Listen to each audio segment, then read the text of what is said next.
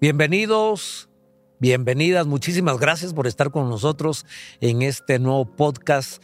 Siempre hay temas de mucha relevancia, mucha importancia para ustedes y para nosotros a este programa Hablando con los amigos de mundo. Y considero a una persona que yo respeto mucho, aprecio mucho, al doctor Guillermo Zúñiga, es un hermano en la fe también y estoy acostumbrado a decirle hermano Guillermo. Bienvenido, gracias por estar con nosotros, dedicar este espacio para desafiarnos, para inspirarnos, para aprender juntos. ¿Cómo está? ¿Cómo se siente?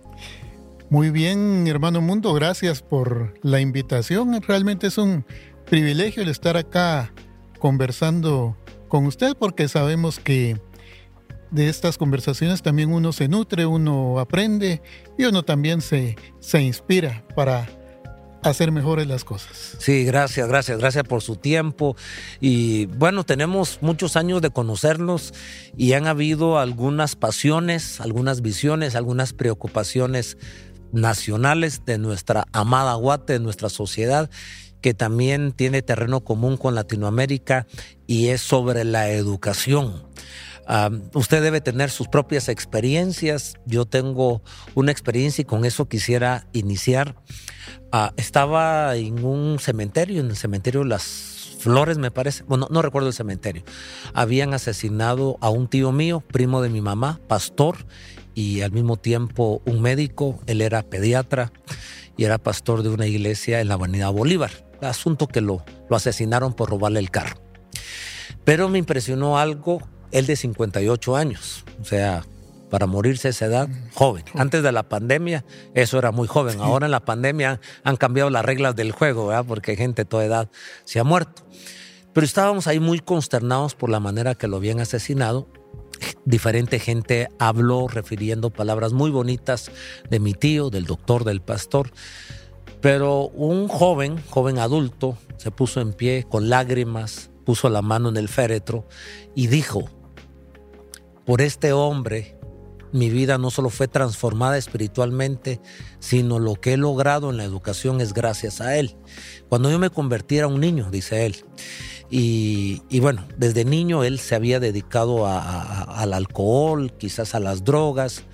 Pero cuando llegó a la iglesia fue inspirado, o sea que llegó como de 14 o 15 años, fue inspirado a seguir estudiando. Su pastor lo inspiró a seguir estudiando. Y finalmente él me parece que había cerrado un peritaje, perito contador, si no recuerdo mal, había terminado diversificado y se sentía muy exitoso, porque nadie en su familia había llegado tan lejos en la educación como él y se lo atribuía a la influencia de la iglesia y de su pastor. Pero su pastor lo encontró en pasillos y le dijo que vas a seguir estudiando. Y él le dijo, no, ya, ya, ya alcancé la cúspide en mi familia. Y el pastor lo tomó a su oficina y le dijo, tienes que seguir estudiando, no te puedes quedar en diversificado. Y lo habló con tanta autoridad y con tanta inspiración. Y ahora con lágrimas en el cementerio, este personaje decía, y gracias a mi pastor, yo soy licenciado. Me impresionó tanto porque era un pastor, el que había fallecido, era tío mío y que había inspirado a un niño, a un adolescente, un joven a llegar a un peldaño educativo y este hombre se sentía muy agradecido con su ahora fallecido pastor. En mi corazón entró una visión. Yo dije, cuando yo muera, quiero que alguien pueda agradecer a Dios porque yo fui instrumento de inspiración a, a la juventud a estudiar. Yo tomo como punto de partida esa preocupación, esa visión y decidí ser una persona que contribuya de una o de otra manera a las personas a estudiar. Usted también me ha inspirado mucho, usted me actualiza, me retroalimenta año tras año cómo está el acontecer educativo en Guatemala. Usted es un docente, tiene un doctorado en filosofía, también tiene licenciaturas en educación y, bueno, está muy vinculado a la educación. Para no ir tan lejos, en el año 2021, de todos los que salieron de sexto primaria, un millón setecientos mil alumnos entre la gran masa que salió de sexto primaria, un millón setecientos mil ya no lograron o ya no quisieron, como quiera, inscribirse a primero básico en Guatemala. Y de la masa que salió de tercero básico, de noveno, que sería tercero básico, 360 mil ya no lograron o ya no quisieron inscribirse a nivel diversificado.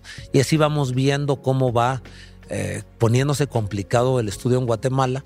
Entendemos que solo el 2.6 de los guatemaltecos se inscriben en la universidad y de esos cuántos salen de la universidad. Quiere decir que más o menos 98 personas entre 18 y 25 años no van a la universidad. Bueno, ese es el tema. Nosotros como guatemaltecos, nosotros como apasionados, porque la gente también se capacite y estudie. Eh, por eso lo hemos invitado eh, para que usted nos ayude, nos inspire y hablemos un poco del acontecer. La pregunta sería, ¿cuántos obstáculos tenemos en Guatemala porque yo dije, no quisieron o no pudieron ingresar a primero básico. No quisieron o no pudieron entrar al diversificado. No quieren o no pueden entrar a la universidad. ¿Cuáles son los más grandes obstáculos que tenemos en Guatemala? Sí, gracias. Definitivamente hay que partir del tema de la realidad nacional. Y la realidad nacional presenta una educación en crisis. Si nosotros eh, vemos la pirámide educativa, es excesivamente aguda, mm. es de las más precarias en América Latina. Decir que la preprimaria llega al 47% de, mm. de niños inscritos, un alto porcentaje no desarrolla la educación preprimaria. La educación primaria ha venido en, en aumento Actualmente tiene una cobertura de un 87%, que debiera ser mayor, pero luego decrecemos fuertemente porque nos encontramos con un 46% en básicos y un 25% en diversificado. Entonces, el 2% de la población, 2.6, asiste a, a la universidad. Estamos hablando acá de dos temas no solo es cantidad, porque la cobertura educativa es altamente deficitaria. No cubrimos los segmentos en los grupos que se deberían de atender. Perdón, eso quiere decir que aunque todo guatemalteco quisiera ir a, a estudiar y tuviera los medios, de todos modos el sistema educativo no se daría abasto para atender a toda la población guatemalteca. Sí, lo que pasa es que se caería en lo mismo, en el hacinamiento masivo que pasa en muchas instituciones públicas especialmente. Entonces esto tiene que ver con el tema de la calidad. Y ahí los indicadores son bastante precarios y nosotros vemos los porcentajes de lo que es la comprensión en las pruebas que se realizan para diversificado en matemática, decir que apenas lo sobrepasa el 11%, que mm. se diga tiene condiciones mínimas para ir a la universidad y que el 35% en idioma español eh, presente esas mismas condiciones eh, mínimas, quiere decir que es altamente deficitario el producto que sale de la educación media. No es garantía que al llegar a una universidad ahí se vaya a mejorar automáticamente, porque también nuestras universidades eh, tienen limitaciones bastante, bastante grandes. Tenemos 14 universidades privadas y una universidad estatal que oscila la matrícula en atender a unos 220 mil estudiantes, que es un segmento bastante poco. Y de esto, los que se gradúan realmente son mínimos. Y antes de la pandemia, estábamos mal, podríamos decir, a nivel de calidad y cobertura. Después de la pandemia, esto viene a ser catastrófico y lo más alarmante es que no vemos una acción de parte de los sectores involucrados, como serían las mismas autoridades del Ministerio de Educación, en generar políticas pues, de, de cambio, de transformación. Aquí ya no es solo de que los alumnos regresen a la escuela, aquí se necesita de una revolución moral, pero profunda, transformadora, que venga desde los cimientos, que venga desde las bases, porque definitivamente eh, en el tema educativo tenemos un, un rezago bastante alto. Bueno, cuando uno oye este contexto, Lo que sucede es que queremos hablar desde una verdadera realidad y estamos conscientes de lo que usted está planteando, entendemos también la diferencia entre lo rural y lo urbano. Ah, los que gozamos de vivir en una comunidad urbana o una ciudad urbana, ya sea en el centro de la ciudad, es decir, en la capital o en, los, en las cabeceras departamentales, que hay bastantes cabeceras ya bien desarrolladas o bastante desarrolladas o urbanas por lo menos, a aquellos lugares remotos de nuestras comunidades en lo rural. Entendemos que existen dos mundos ahí, por lo menos dos mundos. Luego entendemos también las diferencias de lo pluricultural, lo plurilingüístico que somos, es una riqueza por un lado, pero entendemos que eso también se hace un, verdadera, un verdadero reto para eh, los gobernantes en turno. Bueno, ellos tienen su dosis que resolver, no queríamos nosotros eh, dejarlos fuera de esta ecuación. Ellos son responsables, ahí nosotros podemos hacer muy poco, deben ser nuestras autoridades y responsabilizamos a este sistema educativo, al Ministerio de Educación y al gobierno. Está bien, es su dosis para ellos. Ahora nosotros, desde nuestro lado, y eso es lo que nos interesa en este podcast, hablarle, hablarte a ti, joven, señorita, y también porque nunca es tarde para estudiar. Eh, siempre me ha gustado cómo usted nos ha inquietado y yo estoy muy, muy inclinado hacia la juventud, porque para mí es tan fuerte esta pasión, este llamado, que lo miro como trágico. Para mí es una tragedia que una persona llámese niño, adolescente, joven, que está en ese segmento de la vida, está en ese ciclo de la vida, no esté estudiando en mi alma, en mi, en mi fuero interno, me, me preocupa, es una tragedia, así lo observo yo, y no quiero ser melodramático en este tema, he tenido varias experiencias con Dios, uno de estos días conté como enfrente del espejo, yo rasurándome, decidí, había cerrado el pensum de licenciatura en teología y ya no lo necesitaba, ya han pasado 10 años y ya no era el asunto de aprender más, que podía seguir por otros de otras maneras seguir aprendiendo. Ya había cerrado el pensum, solo era un asunto de hacer la tesis y meterme al examen privado para evidenciar lo que yo ya sabía. Entonces el, el, tema de tener un título no era traer más conocimiento. No lo miraba en ese momento así. Tampoco iba a generar recursos económicos el tener el título. Tampoco estaba interesado en que, dígame, licenciado, no tenía esa hambre de, de fama. Y no me sentía motivado hasta que comencé a pensar en mis hijos y la importancia de inspirar a mis hijos, a un equipo de pastores jóvenes y a la juventud de nuestra iglesia y en general a Guatemala. Eso me sacudió de una manera tan fuerte que se hizo una pasión, un llamado en mi vida. Y por eso es que estamos haciendo este podcast y usted finalmente nos ha ayudado año tras año. Celebramos un culto que llamamos culto de graduando. Eh, recién hace, hace un tiempo lo... Bueno, tenemos años de estarlo haciendo y siempre estamos premiando, reconociendo como iglesia a los que terminaron diversificados, los que terminaron universidad o posgrados, felicitando a los padres de familia. El obstáculo económico puede ser un obstáculo grande para estudiar, ya lo sabemos. Hay maneras, porque hay institutos públicos, eh, que se puede lograr. Pero yo creo que uno de los obstáculos viene del seno familiar, dejando a un lado lo socioeconómico. si superamos lo, lo, económico, si superamos el sistema decadente que tenemos o precario, como le llama, hay cosas que pasan dentro de la familia, hermano Guillermo, que son obstáculo para que nuestros niños, nuestros alumnos vayan a estudiar. ¿Cómo podríamos dibujar esos obstáculos y cómo podemos resolver esas limitaciones que hay dentro del seno del hogar?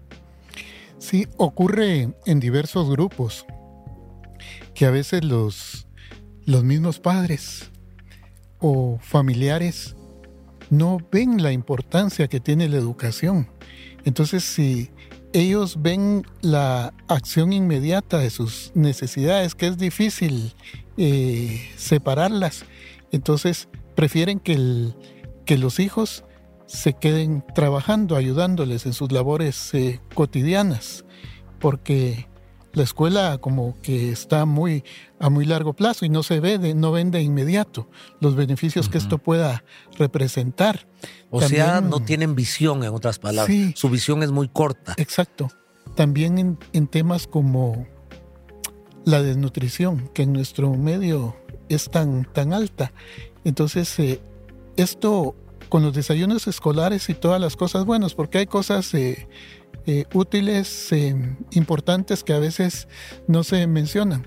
Pero esto ha sido de mucha ayuda para familias, sobre todo en áreas rurales, en condiciones de mucha pobreza, cuando los envían, sea por la comida, por el desayuno, pues. que les va a ayudar en, es que eso hasta los doctores vamos ah. a, nos ofrecen una, una champurrada con cafecito. Todos nos sentimos motivados a asistir, claro. Sí, sí, pero parte también del, del, interés, porque si no existe ese apoyo, claro, muchas personas han tenido que, luchar por, por su cuenta. Que son la excepción, ¿verdad, Sí, sí. Nosotros conocemos gente así, eh, como eh, Minor Martinoli, como Angelino Morales, como Esvin Pirir, que son conocidos mutuos. Usted debe tener otras personas, usted que ha sido un docente, saber cuántas historias tendrá que le consta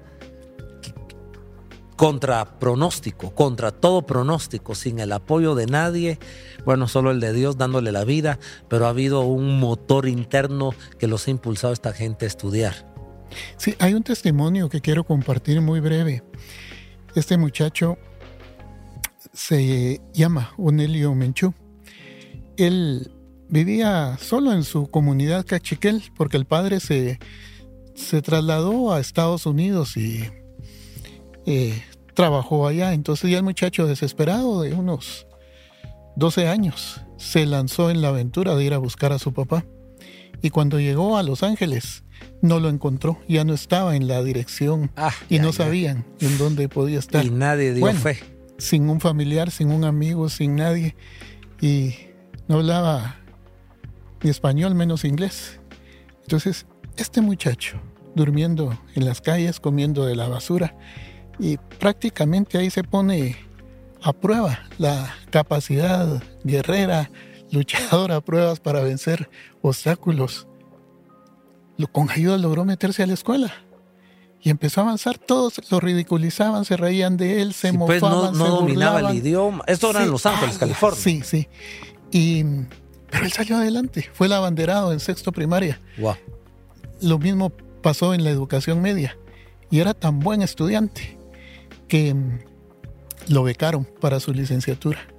En el momento que él lo entrevistan, estaba ya en el programa de doctorado ya había sacado su, su maestría.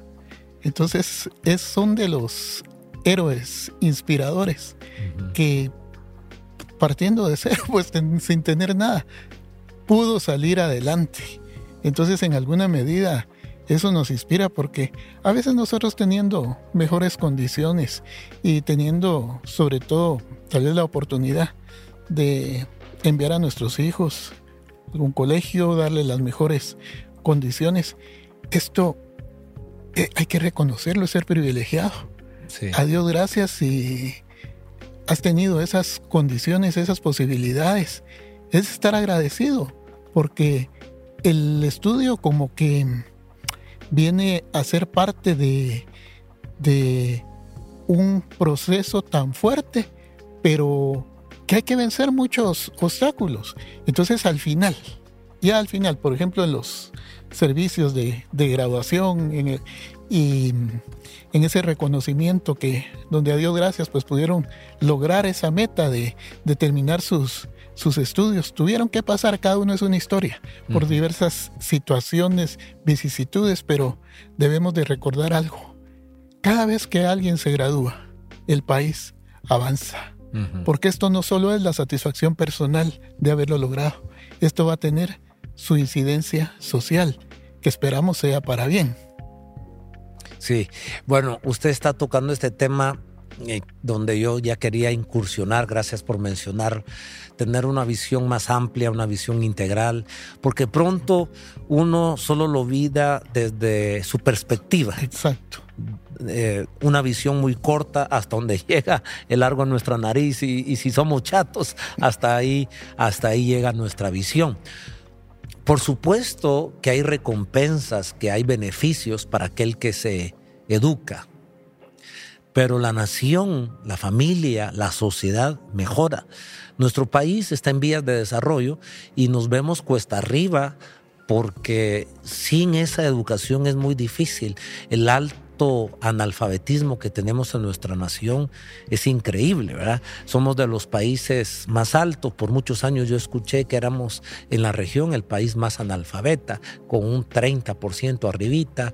Eh, luego el doctor Harold Caballeros, hace cinco años precisamente, lo invitamos a él a esta reunión de, de graduación, de culto de graduandos, y él vino con la triste noticia que Guatemala por primera vez estaba ocupando ya ese sitial como ser el país más analfabeta de la región, superando a Haití. Haití siempre y sigue teniendo esos desafíos. Eso nos entristece.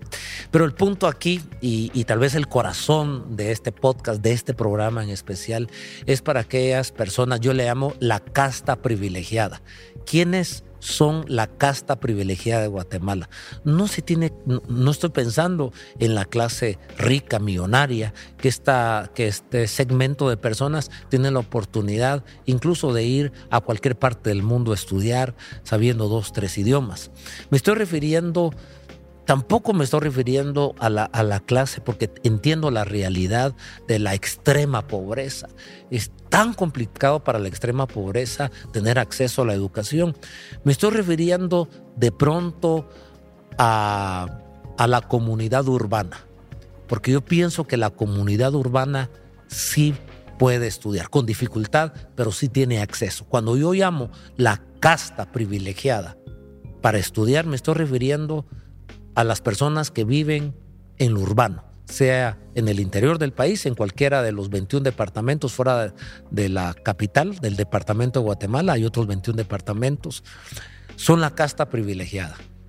Pero que no estudie la casta privilegiada, siendo privilegiados para tener acceso, para mí es una tragedia. Y quisiéramos con este podcast que Dios nos dé la gracia, el cariño, el gran amor que hay y la gran pasión que tiene el hermano Guillermo como doctor, como licenciado, con varias maestrías y en mi calidad de ser un, un líder comunitario de, de iglesia, pues, de una comunidad eclesiástica. Queremos valernos de esto que Dios nos ha dado para inspirar a los muchachos, a la gente, incluso a la gente adulta que nunca es tarde para estudiar.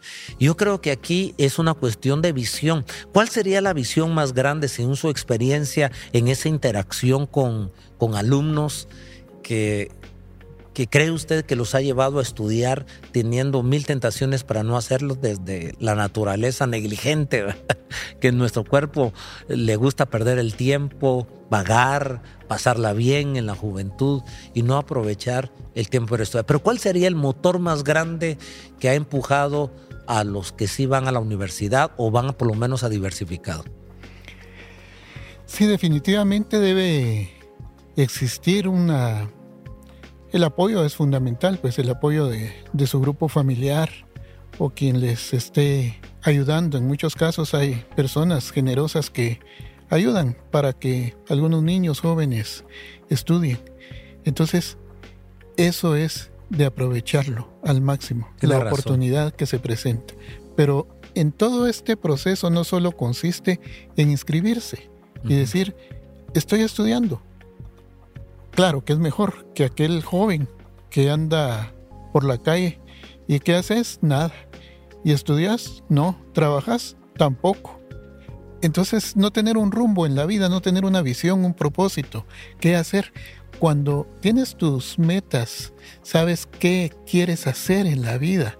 Entonces, eso es muy importante.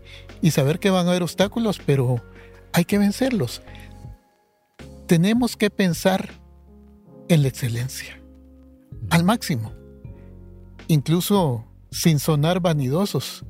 pero que aspiren a tener las mejores notas, no se tienen que conformar con irla pasando con, con lo mínimo del 61, sino más allá, que en las maestrías es mayor el, rango o en algunos programas 70, 80 puntos.